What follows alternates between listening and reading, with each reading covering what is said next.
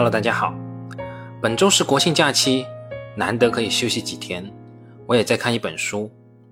关于这本书，我个人得感谢千和吴老师。他在上几周做了几期节目，谈到的内容是关于格雷厄姆与成长股投资的。说句实在话，在此之前，我从格老的著作里面也感觉到格老有考虑过成长股这个话题，但在我们现有能看到的中文版本的格老著作里面，并没有对这一块有太多的介绍。所以我一直以为，在格老那个年代，纯价值股的投资机会更多，胜率也更高，所以格老并没有过多的去考虑怎么进行成长股投资。但在千和乌老师的节目里面，第一次让我知道了格老在他的著作《证券分析》的一九六二年的第四版里面，也就是格老亲自撰写的最后一版里面的第三十九章，单独谈到了成长股投资。这一章的标题是。成长型股票估值的新方法，但很可惜，这个版本并没有国内的翻译版本。我们在国内能够买到的证券分析第六版，其实是基于葛老原著的第二版，再加上一些名人的注释，但真正关键的这部分内容却从此销声匿迹了。确实，我第一次听到这个消息的时候，真的是大吃一惊，竟然还有这样的事，这么关键的一章，竟然被人为掩埋了。虽然在二零二一年还没有结束，但对于我来说，这件事基本上可以确定为我本年度的最大发现了。千和吴老师在节目中也提到了几本书，有涉及对格老这一尘封章节内容的介绍，而我在本周读了这本，正是其中一本。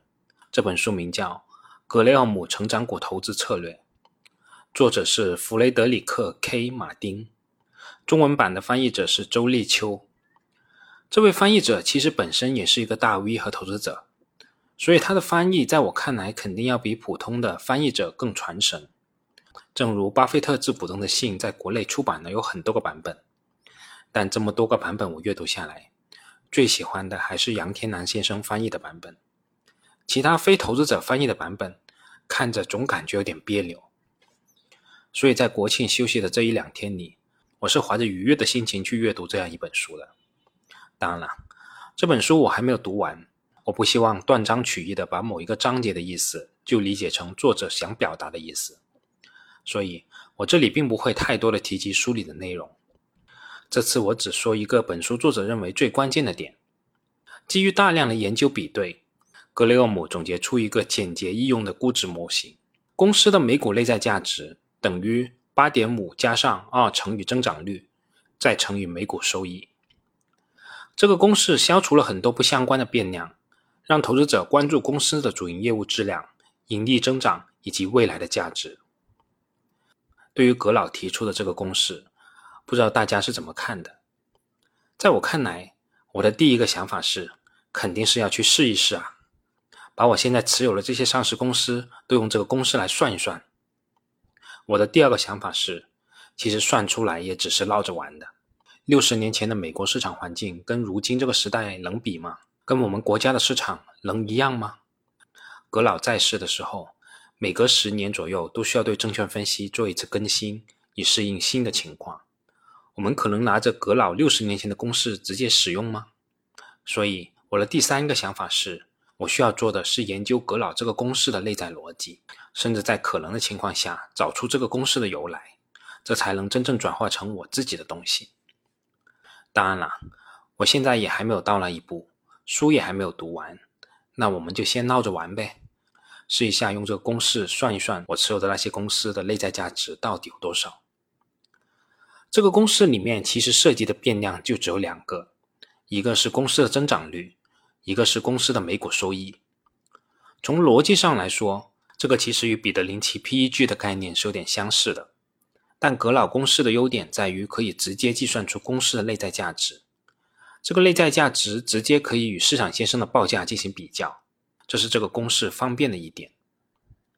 那对于这些问题，我们以后有机会再讨论。我们也先试着测算一下这个内在价值。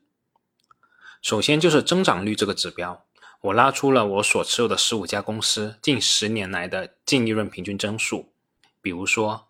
格力近十年的平均净利润增速是百分之十九点四三，海螺是百分之二十一点三五，平安是百分之二十五点零三，潍柴是百分之二十五点一五，分众是百分之二十四点八六，万科是百分之十六点八八，巨石是百分之三十点六三等等。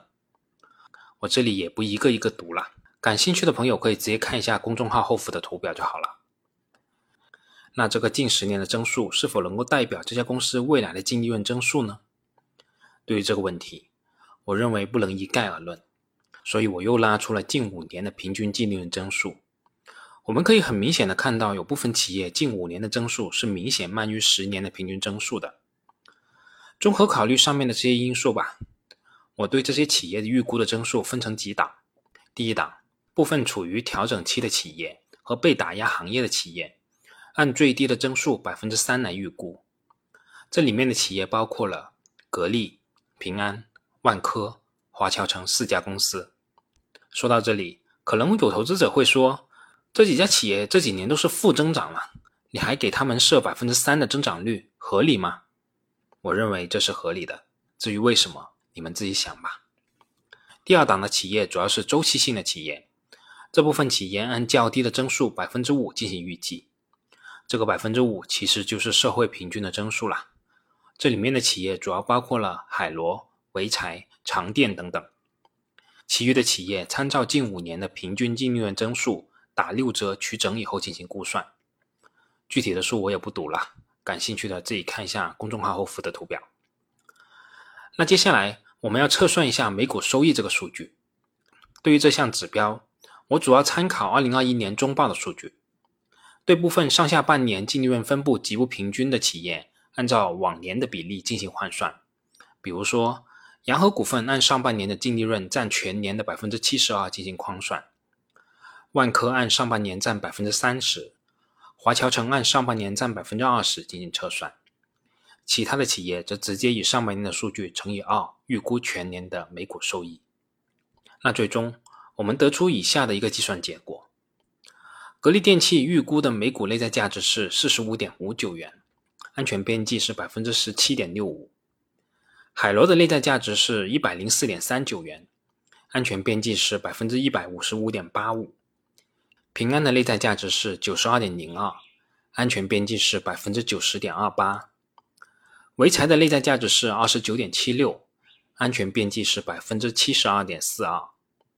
分众的内在价值是十一点二六，安全边际是百分之五十三点八五。招行的内在价值是一百一十八点八一。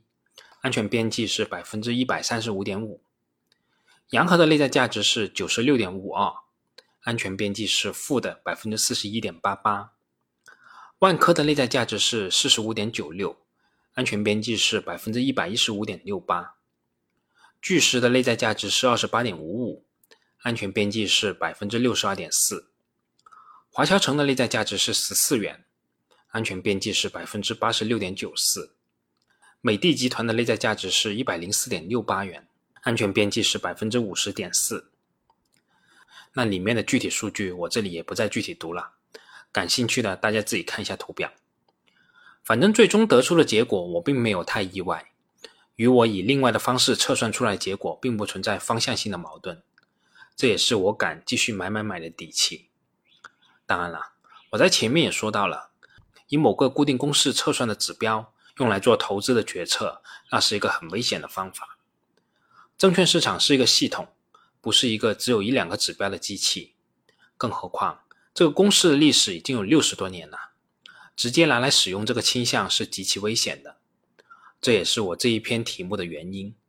这些计算都是闹着玩的，是我看到书上说的，拿来试一试，大家千万别当真。好了，本周就这些。我们下次再见吧。